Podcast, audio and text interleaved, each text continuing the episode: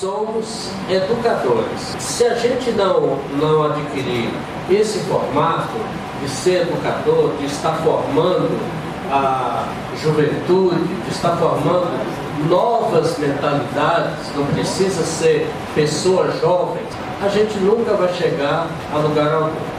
O Homo sapiens surgiu há 2 milhões de anos antes do presente. Durante 1 milhão e 500 mil anos, o homem sábio, ele não soube fazer outra coisa a não ser lascar pedra e fazer ferramentas rudimentares.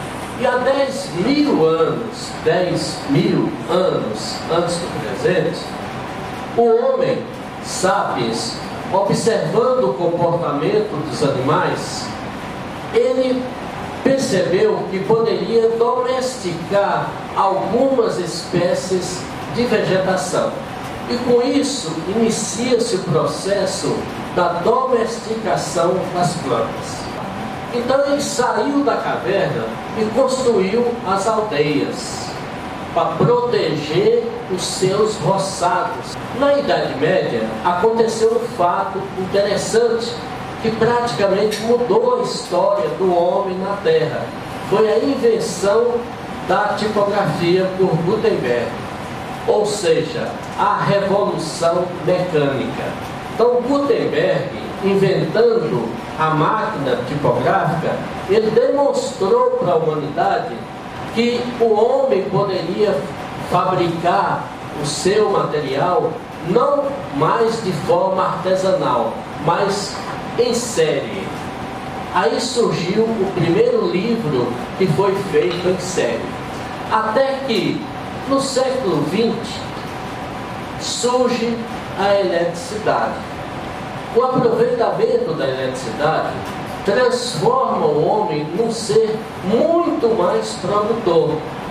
E além do mais, ele começa a criar na humanidade dois tipos de humanidade aqueles que detinham os meios de produção e ficaram mais ricos, e aqueles que não detinham os meios de produção e iam trabalhar em regime escravagista ou em regime semi-escravo nessas fábricas, fábricas que foram surgindo no começo do século XX.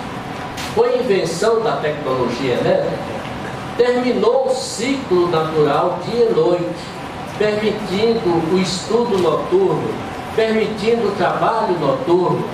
Com isto, o, a, o lucro nas mãos dos poderosos aumentou cada vez mais, porque ele dobrou praticamente a sua produção. E também, no século XX, ocorrem duas guerras mundiais, mas são os insumos que sobraram dessa guerra que foram aproveitados em países cobaias como México, Ceilão, Brasil, e aí o grande capital internacional, usando esses países como cobaia, criaram centros de excelência para aproveitar o solo pobre do cerrado e transformá-lo em solo produtivo. Então, quando a gente fala em conservação de solo, nós temos que olhar de duas maneiras. Visando a produção, ou eu posso conservar o solo visando a preservação ambiental. Com o término da Segunda Guerra, vieram todo, todos esses avanços, que eu não vou aqui entrar em detalhes, mas eu quero me focar um dos avanços. Surgiu a cibernética.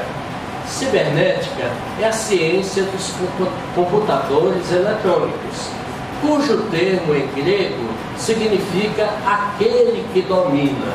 Então nós surgimos sobre essa égide da essência da dominação, daqueles que tinham o poder de fabricar a máquina.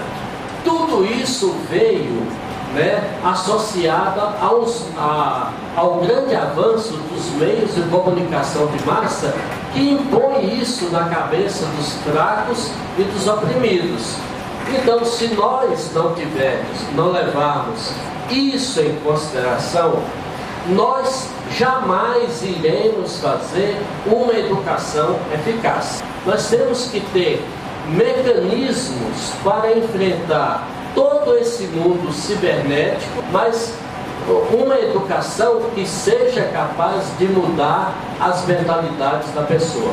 Porque só mudando a mentalidade nós ainda conseguiremos prolongar um pouco a nossa história sobre o planeta Terra.